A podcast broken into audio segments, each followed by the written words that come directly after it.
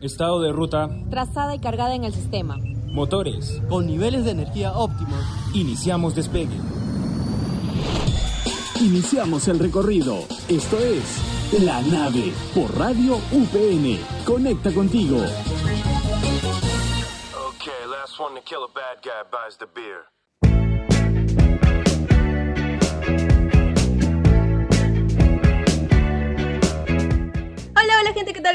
Y sean bienvenidos al Magazine Radial por excelencia de Radio UPN, la nave. Mi nombre es Mari y estoy muy contenta por tenerlos aquí en el programa.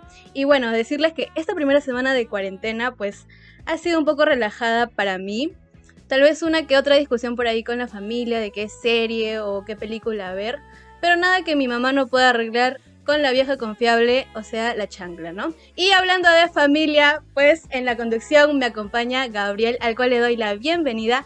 Gabriel, cuéntame, ¿cómo te has sentido en esta primera semana de cuarentena? Hola Mari, ¿qué tal? La verdad, qué bueno volverte a escucharte, qué buena referencia la de la chancla, me gusta bastante. Eh, la verdad me encuentro feliz y tranquilo, eh, más que nada por el tema de las vacunas, que quizás ya mucha gente sepa, que ya llegaron a nuestro país, por cierto, ya llegaron al, Perú. Y eso en lo particular a mí me tranquiliza un poquito porque creo que ya es el primer paso de un largo camino a la normalidad que esperemos, esperemos ya de con la crucecita, esperemos que ya para fin de año, porque para ser optimista, para fin de año eh, podamos poder recién salir a las calles como antes, ¿no? Pero obviamente siendo optimistas y esperemos que obviamente también las autoridades cumplan su, su papel, ¿no? Y no, no haya errores en el camino, ¿no? Qué bueno escucharte, Gabriel. La verdad que sí, lo que nos comentas es súper tranquilizador. Creo que no solo para la población más joven, sino también para la población pues eh, adulto mayor. Pero bueno, dejando un poquito de lado eso, ¿qué nos trae la nave el día de hoy? Bueno, en el programa de la semana hablaremos acerca de Elon Musk. Quizás muchos hayan escuchado este nombre, quizás no, tampoco lo culpo, no hay que saber todo tampoco. Eh, pero hablaremos acerca de él y cómo es que lo- es el hombre que puede cambiar el futuro de la humanidad. Así es como lo escuchan, el hombre que puede cambiar el futuro de la humanidad. Así es, Gabriel, pero antes de hablar de este personaje tan trascendental, hay que hacer un stop porque quiero darles una noticia. El día de hoy estrenamos una nueva sección en el programa. Así es querida Mari, y si quieren saber esto y más, solo aquí en la nave en Radio UPN Conecta contigo.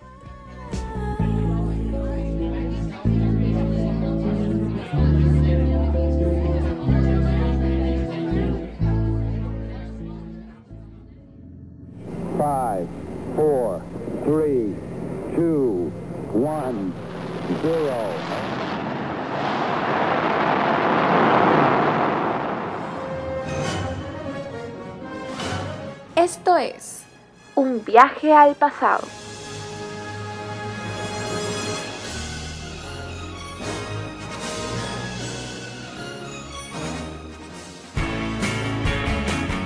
Y bueno gente, estrenamos esta microsección llamada Un viaje al pasado, donde hablaremos acerca de esos acontecimientos que tal vez nos habrá salido un anuncio, no sé, de lo que pasó un día como hoy.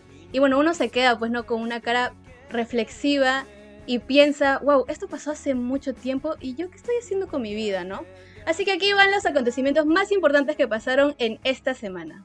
Así es, Mari, así que ponte el cinturón porque daremos un salto temporal, especialmente a una fecha muy especial, y es que viajaremos a 1828 en la ciudad de Nantes, Francia. ¿Por qué? Porque un 8 de febrero nacería nada más y nada menos que uno de los escritores más importantes para la ciencia ficción, que es Julio Verne, el cual fue un escritor, poeta y dramaturgo francés célebre por sus novelas de aventuras y por su profunda influencia en el género de ciencia ficción. Quizás mucha gente conoce historias como por ejemplo un viaje al centro de la Tierra o historias relacionadas a Atlantis. Bueno, este señor es la mente creativa de todo esto, ¿no? Así es, Gabriel. Y por otro lado tenemos el primer concierto de los Beatles, que obviamente tenía que estar en esta sección. Y bueno, te agradecería mucho si pusieras una canción de los Beatles de fondo, así que gente seguro ya estarán escuchando en el fondo ahora mismo una de sus canciones. Y bueno, el primer concierto de los Beatles fue un 9 de febrero de 1961. Este cuarteto formado por John Lennon, Paul McCartney, George Harrison y Pete Best dio su primer concierto, su primer paso al estrellato en un club de Liverpool llamado The Cavern, que más tarde se convertiría en la guarida del grupo. Así es, es el lugar donde se daban su tiempo, tomaban un relax, tomaban otras cosas, así que ya sabes, si nunca has escuchado esta banda, deberías escucharla, obviamente después de escuchar el podcast, ¿no? Qué buen dato, Mari, que lanzaste los Beatles, una de mis bandas favoritas, y aparte porque está en una de las ciudades que en un futuro me gustaría visitar, que es Liverpool. Pero bueno, ahora damos otro salto temporal, específicamente al día 11 de febrero de 2013. ¿Qué pasó ahí? Bueno, ocurrió un hecho histórico, y es que fue el día que un papa renunció a su cargo. Eh, este papa fue nada más y nada menos que Benedicto XVI, el cual su nombre real es Joseph Adolphus Ratzinger eh, un nombre bastante difícil de pronunciar, pues, y es que en esta fecha anunciaría su, su retirada, ¿no? Su, su dimitía del cargo de papa, porque por ciertos problemas de salud y también porque recordemos que en esa época la iglesia pasaba por un momento un poquito turbio ya que se habían detectado o habían dado a conocer casos de corrupción y bueno, estos casos también de pedofilia que hemos escuchado últimamente, ¿no? En referencia a la iglesia. Por esa razón, por toda la presión social, Benedicto renunciaría y por lo tanto cedería su cargo al Papa actual, el cual es el Papa Francisco, ¿no? Y bueno gente, eso fue todo en un viaje al pasado. Y ahora sí despegamos la nave con este personaje y les comento. Elon Musk era un hombre de los 70. Para ser más exactos, nació en 1971 en Sudáfrica. Básicamente pasó su infancia con la nariz metida en los libros y computadoras. Así que no era muy sociable que digamos, de hecho era introvertido, sí soy. Y bueno, a sus 24 años se mudó a Silicon Valley. Se inscribió en un programa de doctorado en física aplicada en la Universidad de Stanford, pero lamentablemente se retiró después de solo dos días. Dijo, no, yo soy mucho para ustedes, así que ahí se ven. Y aprovechando en esa época, la internet temprana estaba en su apogeo, o mejor dicho, estaba despegando tal cual la nave se creían. Bueno, Elon y su hermano decidieron lanzar una empresa startup a la cual llamaron Zip2. ¿Y cuál era el objetivo de Zip2? Zip2 era una especie de directorio de negocios en línea equipado con mapas, lo cual podríamos compararlo tal vez en la actualidad con una, con una tienda virtual, ¿no? en fin, con el pasar del tiempo, los hermanos consiguieron inversionistas para Zip2 y la convirtieron en una compañía exitosa para la época. Aún así, en 1999 decidieron vender Zip2 al fabricante de computadoras Compaq por, chécate esta cifra, 307 millones de dólares. Yo ahí lo dejo. Y es que Mari, ¿sabes cuántos años tenía cuando vendió esta empresa? ¿Cuántos años tenía Gabriel? Tenía tan solo 29 años de edad. Sí, a tan solamente 29 años de edad Elon Musk ya era multimillonario, es decir, ya tenía la vida arreglada de por vida, si quería trabajaba, si quería no, o sea, literal ya tenía su vida arreglada. Pero bueno, como Elon Musk no es un personaje común y corriente, no es una persona cuerda al 100%. Él siguió creando compañías como X.com y PayPal. Quizás esta última la hayan escuchado porque es una de las más conocidas. Y es que gracias a su innovadora idea, la cual era transferir dinero de manera online, algo que ya vemos a día de hoy como algo común y corriente, bueno, pues en ese tiempo eh, transferir dinero de manera online era algo novedoso. Eh, la terminó vendiendo a nada más y nada menos que eBay, la cual años más tarde se convertiría también como uno de los accionistas. Así es, Gabriel, y te cuento que el objetivo de Elon Musk no era ser el hombre más rico del mundo, ¿ah? A pesar de sus acciones, él quería ser un hombre que cambiara el mundo, alguien revolucionario, ¿no?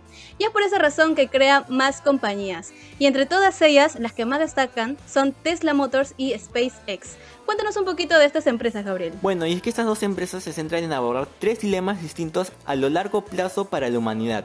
Déjame contarte cuáles son estos tres dilemas que él comenta supuestamente, ¿no? Uno de ellos es el riesgo climático, el otro es el riesgo de la dependencia de un solo planeta, es decir, que él piensa que en algún punto de nuestra historia de la humanidad el ser humano va a tener que abandonar la Tierra para buscar existir en otros lugares, ¿no? Y también el riesgo de la obsolencia de la especie humana. ¿Qué quiere decir esto? Que lo que busca es que la, humanidad tiene que trascender tanto desde el plano físico hasta el plano astral, pero que él piensa que el humano tiene que trascender de una manera especial, ¿no? Para que puedas sobrevivir eh, en este universo tan, tan raro y tan desconocido, ¿no? Pero ¿en qué consiste cada empresa? Bueno, pues déjame contarte, Mari, que la primera empresa, Tesla Motors, es nada más y nada menos que una empresa automotriz, o sea, una empresa como otras, Toyota, Ford, eh, Audi, entre otras, pero tiene la diferencia que esta empresa fabrica autos 100% eléctricos, es decir, amigables con el medio ambiente. Pero te estarás preguntando, bueno, eh, ya hay carros eléctricos, ¿no? En todos lados. Y es que acá viene lo innovador de su idea. Busca que estos carros se manejen solos, es decir, sean autónomos. ¿Qué quiere decir esto? Eh, que tengan un piloto automático, por así decirlo. Estos carros para la gente que se interesa ya se encuentran a la venta, es más, ya circulan especialmente en Estados Unidos y en otros países no de primer mundo, lamentablemente acá en Perú no sabemos si llegaremos a ver. Ya transcurren por ciertas ciudades, ¿no? Y también manejan en pilotos automáticos, los cuales han demostrado ser 100% efectivos, es decir, que son muy muy seguros.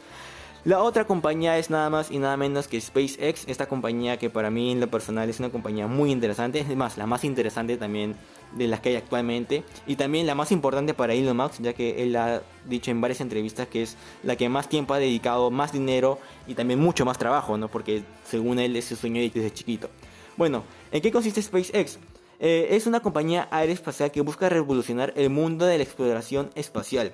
Y es que sus inventos van desde cohetes reutilizables hasta enviar humanos a Marte. Y es que una de sus misiones más importantes que está destinada para la próxima década es llevar a humanos como tú, como yo, a colonizar Marte y hacer vida allá. Ya se tiene un proyecto planeado, eh, ya hay muchos candidatos, es más, eh, se dice que él puede ser uno de, ellos para ir a vivir en Marte, pero aún todavía es una idea que se está trabajando en conjunto con la NASA, ¿no? Para también hacer ciertos experimentos, ¿no? investigaciones y que todo pueda salir bien, ¿no? En el caso de los cohetes reutilizables ya es algo que estamos viendo a día de hoy, es más, hay puedes buscar en internet muchas pruebas, una de las más conocidas es el Dragon X, que fue un cohete que se lanzó a la a la Estación Internacional Espacial, ¿no? Y que fue un éxito rotundo, ya que para la gente que no sepa, muchos de estos cohetes que son lanzados al espacio ya no sirven.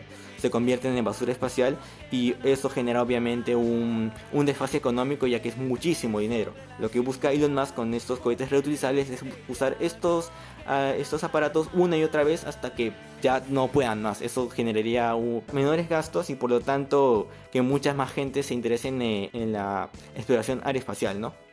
O sea, sacarle el IGB. Bueno, este hombre sin duda quedará en la historia de la humanidad como uno de los hombres más ambiciosos de la historia, pues no. Debo decir que comparto un poco su filosofía, porque muy aparte de todo lo que pudo lograr, fue uno de los más influyentes, además de un símbolo de inspiración tanto para emprendedores como para científicos. Entonces podríamos decir, entre comillas, que tenemos lo que tenemos en tecnología, pues gracias a él, ¿no? Y bueno gente, eso ha sido todo por el programa de hoy. La verdad este personaje ha sido muy interesante y muy inspirador. Gabriel, ¿quisieras agregar algo más? Nada más que agregar, querida Mari, la verdad eh, agradecido de estar una vez más aquí en la nave trayendo información de otro planeta. Eh, no se olviden a nuestros oyentes seguir nuestras redes sociales especialmente de la radio, no tanto en Spotify como en SoundCloud. Recuerden que nos pueden escuchar en cualquier momento, en cualquier lugar, eh, en cualquier situación, pero recuerden seguirnos en nuestras redes sociales. Esto por mi parte ha sido todo, esperemos encontrarnos la próxima semana. Así es, y no se olviden que estamos trabajando en las mejorías del programa para mayor comodidad, porque la opinión del público es importante. Mi nombre es Mari y conmigo será hasta la próxima. Chao, chao.